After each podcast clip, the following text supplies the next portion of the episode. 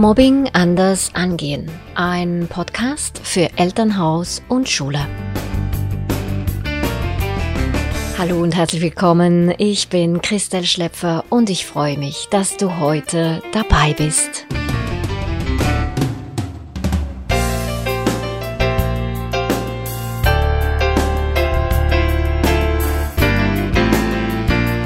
Es gibt den Pink Ribbon als weltweites Symbol für mehr Bewusstsein gegen Brustkrebs. Aber wusstest du, dass die Farbe Pink auch im Kampf gegen Mobbing eine Rolle spielt? Welche erfährst du in der heutigen Podcast-Folge.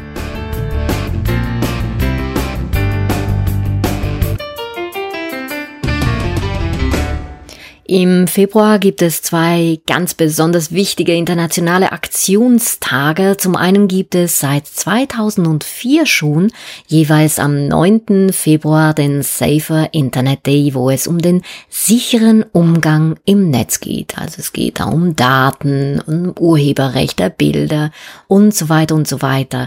Dabei nimmt das Thema Cybermobbing leider jedes Jahr einen größeren Raum ein. Mittlerweile beteiligen sich weltweit schon 170 Länder an diesem Aktionstag. Mehr dazu findest du unter saferinternetday.org org. Was uns jetzt aber mehr interessiert, ist der zweite Aktionstag im Februar und zwar der 22. Februar, also heute, den internationalen Aktionstag gegen Mobbing. Genau genommen heißt dieser Aktionstag Behaupte dich gegen Mobbing-Tag. Wie kam es zu diesem Aktionstag? 2007 ergriffen die zwei kanadischen Highschool-Schüler David Shepard und Travis Price die Initiative ein Zeichen gegen Mobbing zu setzen, als ein Mitschüler wegen seines rosa Shirts zum Mobbing-Opfer geworden war. Sie kauften sage und schreibe 75 Pink T-Shirts und verteilten diese in ihrer Schule. Es ging nicht lange, bis dies eine richtige Anti-Mobbing-Bewegung auslöste. Aus dem Pink Shirt Day, den es heute in Kanada nicht nur in den Schulen, sondern in ganz vielen Firmen und Organisationen gibt, wurde ein Stand-up to Bullying Day, der zweimal im Jahr im Februar und im November sogar eine ganze Woche in über 25 Ländern stattfindet. In den deutschsprachigen Ländern ist es noch nicht sehr verbreitet. Ich habe da noch keine große Aktionen entdecken können, aber im englischsprachigen Raum ist das sehr bekannt und da werden einige Aktionen unternommen in ganz, ganz viele Schulen. Was mir an dieser Geschichte besonders gefällt, ist das Thema der Zivilcourage. Mobbing ist nicht nur eine Sache, die sich zwischen Opfer und Täter abspielt. Im Gegenteil, Mitläufer und Zuschauer sind erst Möglichmacher der ganzen Situation. In meiner Präventionsarbeit mit Klassen habe ich immer wieder erleben müssen, dass die Schülerinnen und Schüler, welche die Rolle der Zuschauerinnen und Zuschauer einnahmen, wenn wir so zum Beispiel Rollenspiele organisiert haben, die fanden, dass ihre Rolle für die Situation nicht verantwortlich sei. Doch genau da liegt der Fehler. Mitläufer lassen sich oft mitziehen, um auf der sicheren Seite zu stehen. Und das Interessante ist, dass wenn ein Mitläufer ein Opfer alleine begegnet, also außerhalb der Gruppendynamik, ja, sich sehr anständig verhält, sobald der Mitläufer, die Mitläuferin in der Gruppe ist, ja, haben wir wieder diese Gruppendynamik und der Mitläufer, die Mitläuferin macht mit aktiv, mit schikaniert, demütigt und so weiter, um auf der sicheren Seite zu stehen, um eine Erkennung zu kriegen, um Freund, Freundin zu sein des Täters, der Täterin und so weiter.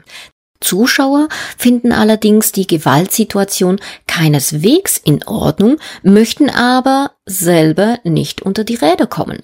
Man macht also mit oder hütet sich davor, was zu sagen, und zwar immer aus Angst, nicht mehr dazuzugehören. Würden Mitläufer nicht mitziehen und Zuschauer nicht schweigen, stünden die Täter tatsächlich alleine da. Sie würden ihre Macht sofort verlieren. Der Täter hätte seine Bühne und Anerkennung nicht mehr. Das heißt mit anderen Worten, Schweigen heißt billigen und bestätigt die Täter in ihrem Tun. Das betrifft übrigens nicht nur Mobbing und ist auch keine neue Überlegung. Ja, wir haben diese Thematik, sei es im Zweiten Weltkrieg, sei es bezüglich häuslicher Gewalt, bezüglich Übergriffe, sexuelle Übergriffe auf Kinder etc. etc. Ja. Wir finden diesen Gedanken übrigens bereits schon in der Antike beim römischen Kaiser und Philosophen Mark Aurel, der sagt, oft tut auch der Unrecht, der nichts tut. Wer das Unrecht nicht verbietet, wenn er kann, der befiehlt es.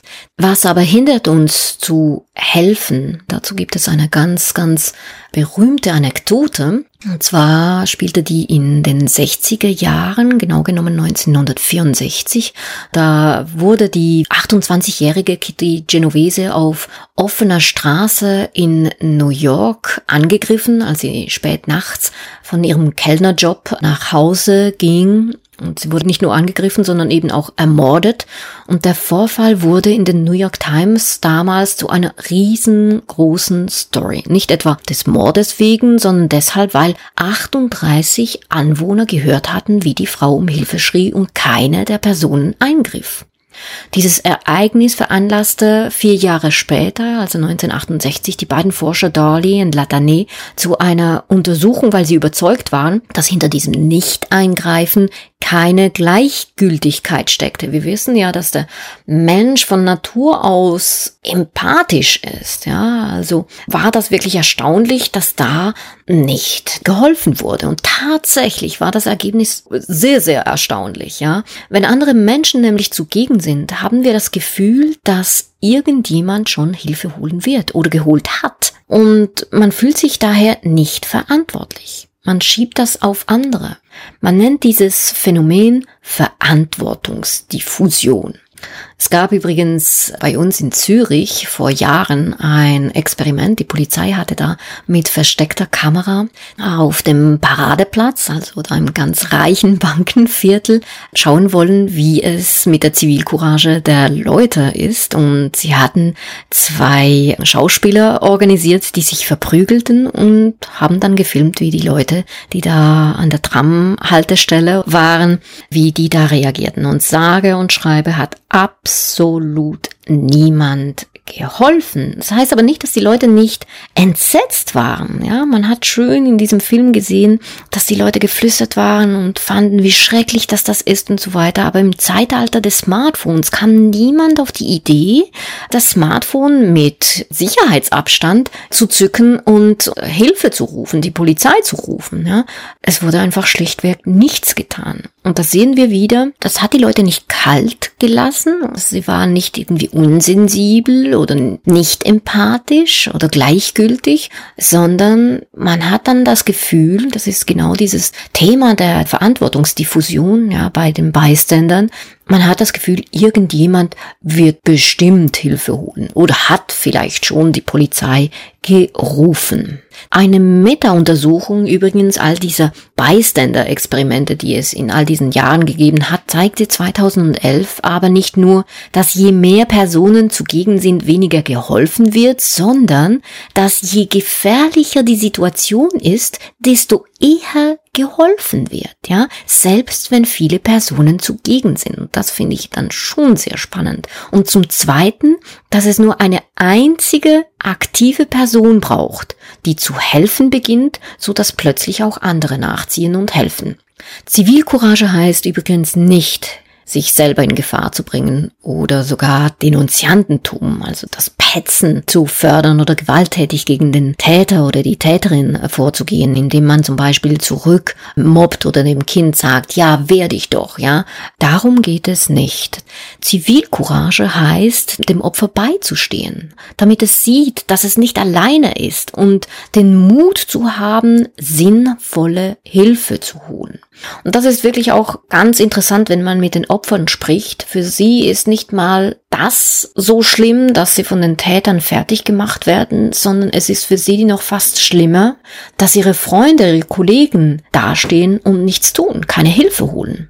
Und deshalb ist diese Zivilcourage der Möglichmacher ganz, ganz wichtig. Wenn wir also davon ausgehen, dass Mobbing nicht nur eine bilaterale Sache ist zwischen Opfer und Täter, sondern die anderen Player eine ganz entscheidende Rolle im Gefüge spielen, dann muss die Prävention auch ganz anders angesetzt werden. Es braucht Förderung von Zivilcourage und von Empathie. Wie ist das übrigens bei euch in der Schule? Habt ihr spezielle Aktivitäten gegen Mobbing am Stand-up to Bullying Day? Kanntet ihr diesen Aktionstag schon? Ich bin sehr neugierig zu hören, wie es bei euch ist, ob ihr Prävention in den Klassen durchführt, also direkt in den Klassen, oder ob es bei euch einen allgemeinen globalen Aktionstag gegen Mobbing an der Schule gibt. Erzählt doch mal in den Kommentaren oder schreibt mir direkt an info at edufamily.ch. Ich freue mich auf eure Beispiele. Du möchtest Mobbingprävention an Schulen und Vorträge für Eltern durchführen oder Mobbing-Betroffene beraten? Im Train-the-Trainer-Programm Mobbing erkennen und richtig reagieren lernst du das Phänomen Mobbing ganzheitlich zu verstehen, Mobbing und Cybermobbing-Situationen anhand vieler Fallbeispiele sauber zu analysieren und je nach Situation, sprich Entwicklungsstufe und Form des Mobbings, die individuell passende Maßnahme anzuwenden. Mehr Infos dazu findest du unter edufamily.ch slash mobbing-fachpersonen. Ich freue mich, dass du heute dabei warst. Bis zum nächsten Mal und tschüss, deine Christa Schlepfer.